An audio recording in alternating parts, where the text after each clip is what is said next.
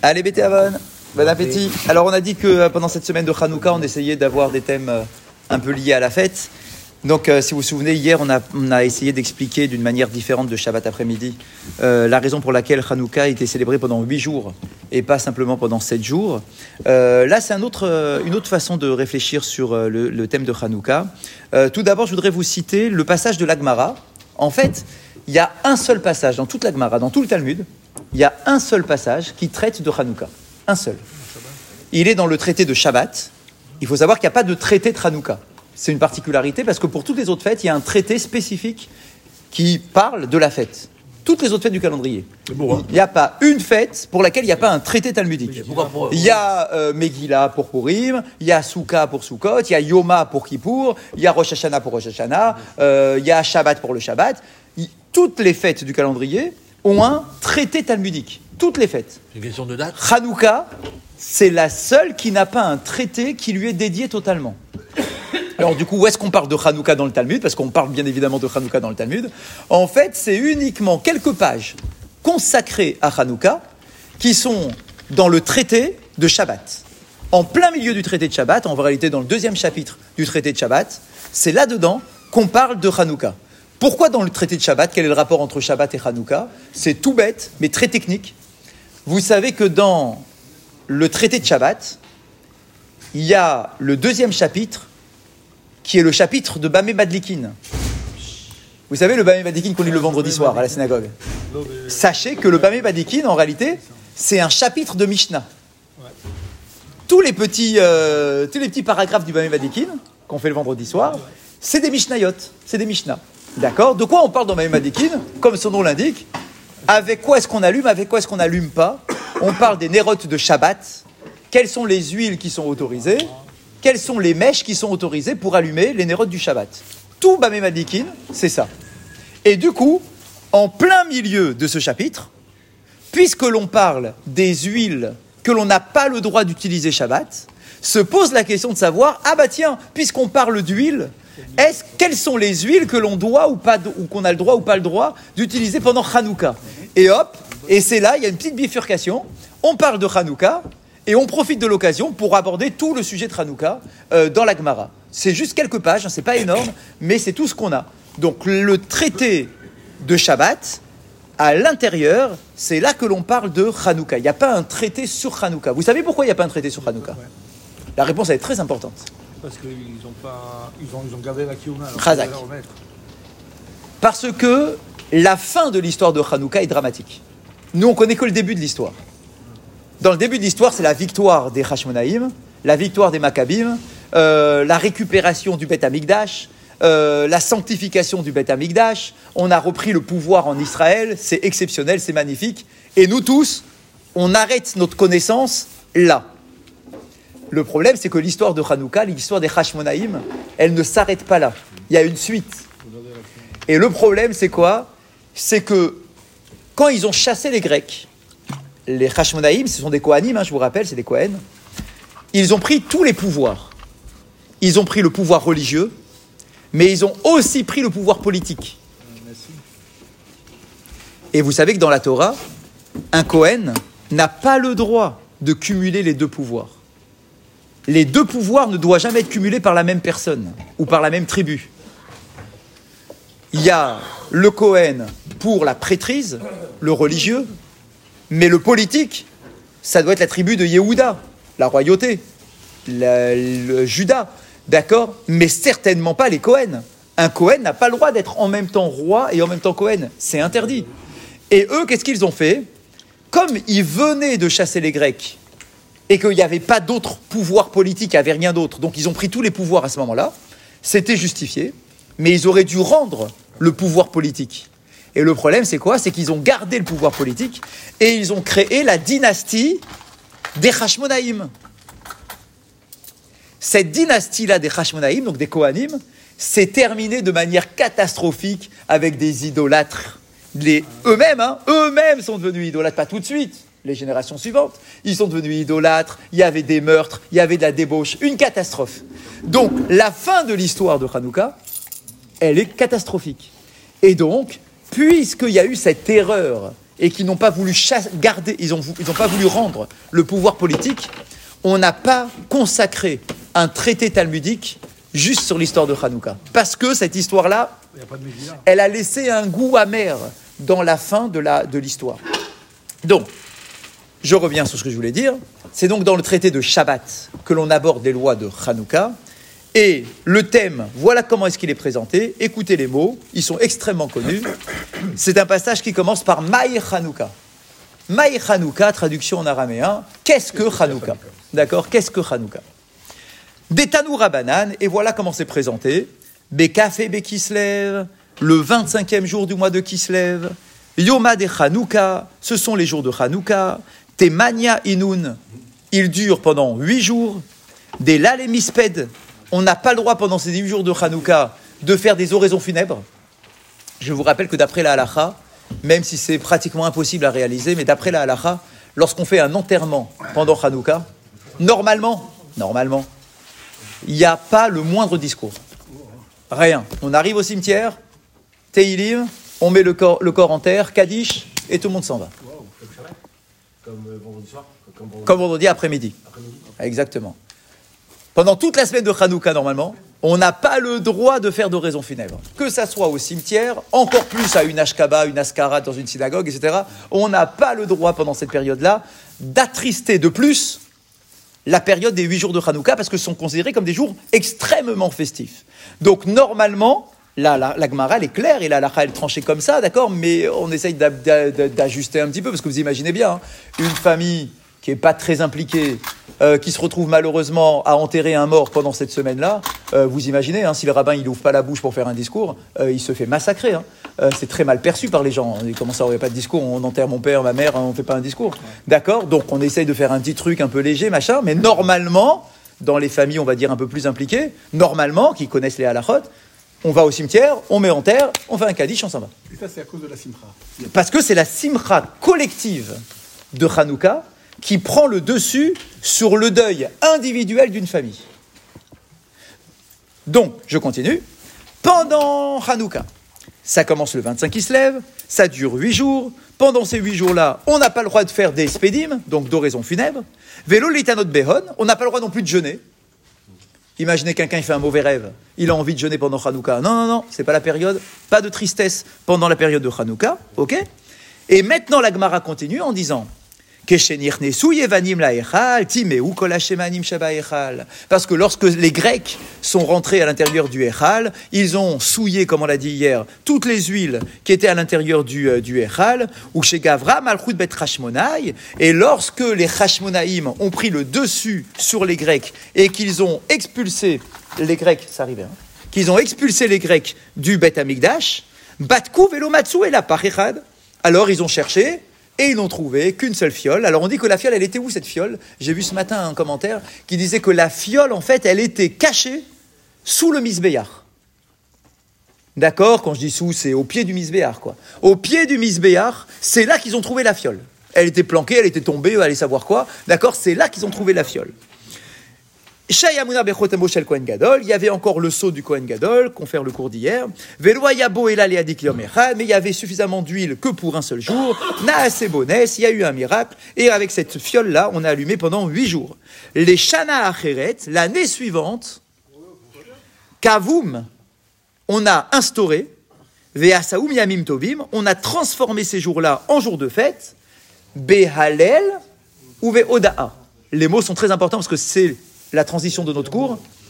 Ils ont donc fixé huit jours de fête grâce à ce miracle de la fiole, ce miracle de la fiole. Et qu'est-ce qu'ils ont instauré En plus de ne pas faire de espédim et de ne pas faire de jour de jeûne, ils ont instauré deux choses le halel, le halel c'est le halel, et la oda'a. La oda'a c'est une reconnaissance. C'est le mot modé, modé ani. D'accord C'est une reconnaissance.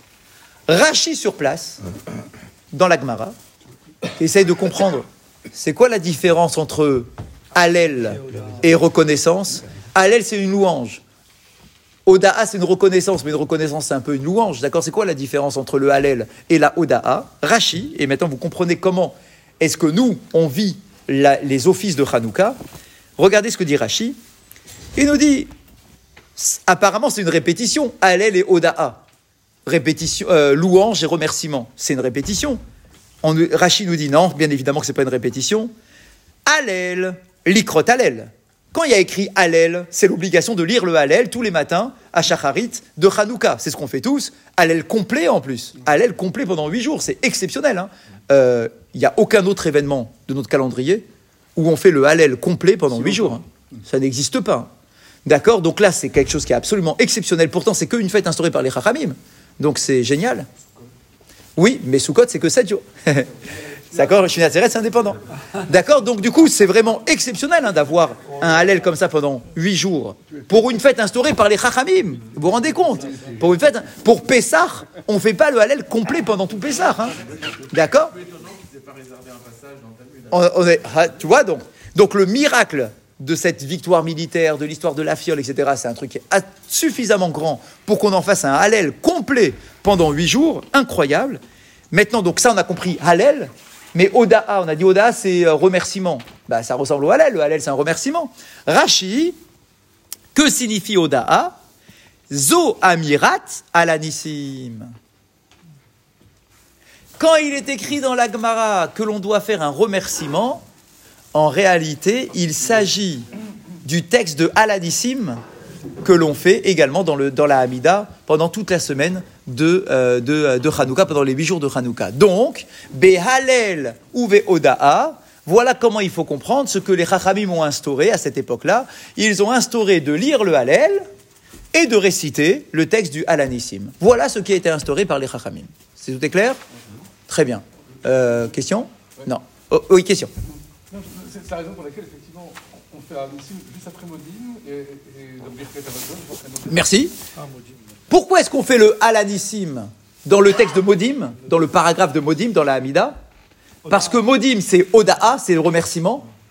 Et donc, comme on l'a dit, le remerciement, c'est le Alanissim, il doit se greffer, le Alanissim doit se greffer dans le paragraphe de remerciement. Or, dans la Hamida, le paragraphe de remerciement, c'est le Modim. Donc, tout est clair. Et pareil pour Birkat Amazon, c'est dans euh, Nodé. D'accord? Donc, tout est clair. Passage remerciement, c'est Alanissim. Passage louange, c'est le Hallel. Shalom. Trop, euh, trop court. Mais le challenge, ça doit être rapide. Ouais, ça doit être rapide. Alors, hop, petit tchac, on, s'en va, on se lève de table. Donc, une fois qu'on dit ça, la question qui est posée par nos chachamim est la suivante. Pourquoi est-ce que pour Hanouka, on a besoin des deux? Du Hallel et du Halanissim Pour bien comprendre la question, il n'y a pas d'autre fait dans notre calendrier où on combine les deux. C'est toujours soit que le Hallel, soit que Alanissim. Exemple, Pessah, Hallel, Shavuot, Hallel, Sukkot, Hallel, mais il n'y a pas de Alanissim. Purim, il y a Alanissim, mais il n'y a pas de Hallel. Il n'y a jamais les deux en même temps, jamais. Hanouka, c'est la seule exception où on nous demande de faire les deux. Et le Hallel et le Halanissim. Qu'est-ce qu'il y a dans Hanouka de si puissant pour qu'on nous demande de faire et le Hallel complet pendant huit jours et le Halanissim? Pourquoi cette particularité qui n'existe pour aucune autre fête? Donc si ça n'existe pas pour les autres fêtes, mais qu'on l'impose pour Hanouka, c'est qu'il doit y avoir du sens. Ça veut dire que chaque paragraphe, que ce soit le Hallel ou le Halanissim, doit porter quelque chose de différent et selon la fête que l'on célèbre, alors on se connecte à une des deux dimensions. Il y a des fêtes où on se connecte au Hallel, il y a des fêtes où on se connecte à Alanissim. Mais Hanouka, on se connecte aux deux. Pourquoi? Qu'est-ce qu'est-ce que ça représente le Hallel? Qu'est-ce que ça représente le Alanissim Et pourquoi Hanouka, on a besoin des deux? Et là, la réponse, elle est très importante. Ça nous permet de comprendre c'est quoi le Hallel en, passant et c'est quoi le Halanissim. Donc on est en train de définir les choses là, c'est extrêmement important. Réponse en une phrase et après on va développer. Le Hallel, c'est un remerciement, une louange pour l'égard d'Akadosh Baruch Hu, mais pour des événements qui sont surnaturels, pour des miracles qui sont surnaturels. Le Halanissim, c'est un remerciement à l'égard d'Akadosh Baruch Hu, mais pour des miracles qui sont cachés dans la nature. On développe. On développe. Pessah, sortie d'Égypte, miracle, ouverture de la mer, etc. Complètement surnaturel, les plaies qui s'abattent sur l'Égypte, complètement surnaturel, il n'y a rien de naturel dans cette histoire de Pessah. Hop, Hallel. Hallel, c'est les événements surnaturels. Soukot, des nuées de gloire qui se mettent autour de nous, qui nous accompagnent. Je vous rappelle que pendant Soukot, on célèbre en même temps la manne qui tombe du ciel et le puits d'eau qui nous a accompagnés pendant 40 ans. Tout ça, c'est la fête de Soukot qui porte les trois miracles en même temps. Tout, complètement surnaturel, etc. Hallel, pas Alanissim. Shavuot, le don de la Torah, c'est complètement au dehors de la nature, bien évidemment, une manifestation de Dieu à ce point-là. Hallel, mais pas Alanissim. On est d'accord? Purim, apparemment, aucun miracle. Tout est naturel, dans l'ordre de la nature. Par hasard, la euh, Vashti est morte. Par hasard, Esther a été choisie à sa place. Par hasard, Mordechai, c'est le- l'oncle de Esther. Par hasard, par hasard, par hasard, il n'y a que des par hasard dans l'histoire de, de Purim. Euh, le roi, il n'arrive pas à dormir. Par hasard, on lui raconte pile l'histoire de, de Mordechai, etc. Il n'y a que du naturel, il n'y a rien de surnaturel dans l'histoire de Purim. Donc, la louange que l'on doit faire à Hachem, c'est pas le Hallel, puisque le Hallel, on a dit, c'est les événements surnaturels, mais c'est un Alanissim. Alanissim, c'est les événements naturels. Ça colle ou pas? C'est bizarre. c'est- Oui, mais ça colle. Hanouka, on a dit hier, il y a deux miracles. Il y a le miracle de la fiole, qui est complètement surnaturel. Ce n'est pas normal que de, une fiole dure pendant sept jours supplémentaires. C'est surnaturel. Et il y a le la victoire de la guerre militaire, la victoire militaire. La victoire militaire, c'est naturel. C'est naturel, quoi qu'on en dise. C'est des hommes qui sont battus contre d'autres hommes. Ah ouais, mais ils n'étaient pas nombreux, les autres ils étaient plus nombreux. Ok, meilleure stratégie. Ah ouais, non mais ok, ils étaient plus malins. Tu peux toujours trouver, dans une histoire militaire, tu peux toujours trouver, ils étaient plus forts, ils étaient plus intelligents, ils étaient plus malins, ils avaient une meilleure stratégie. Tu peux toujours l'habiller dans une explication naturelle. Et donc, puisque nous, on célèbre les deux miracles, et qu'en réalité la victoire militaire, c'est oui un miracle, mais qui est caché dans la nature, on a besoin à Kranouka et du Hallel par rapport à la fiole, et du Halanissim par rapport à la victoire militaire. Donc en fait, quand on lit la prière tous les jours, ne croyez pas que c'est, bon bah c'est grosso modo la même chose. Halanissim, Hallel, c'est kiff kiff. On remercie Hachem, quoi, merci. En fait, pas du tout. C'est extrêmement précis. Quand je lis le Halanissim, je dois penser à la victoire militaire. Quand je lis le Hallel, je dois penser au miracle de la fiole. Et je ne dois pas inverser les deux, parce que du coup, ça ne correspond pas au texte. Et pour voir à quel point cette lecture-là, elle est vraiment euh, euh, euh, nickel, il n'y a rien à dire, je vous rappelle le texte. D'accord? C'est quoi le, le D'accord Je vous lis d'accord, les passages que vous connaissez par cœur? On n'arrête pas de lire depuis cinq jours. Regardez. Déjà, c'est dans le paragraphe de Modim.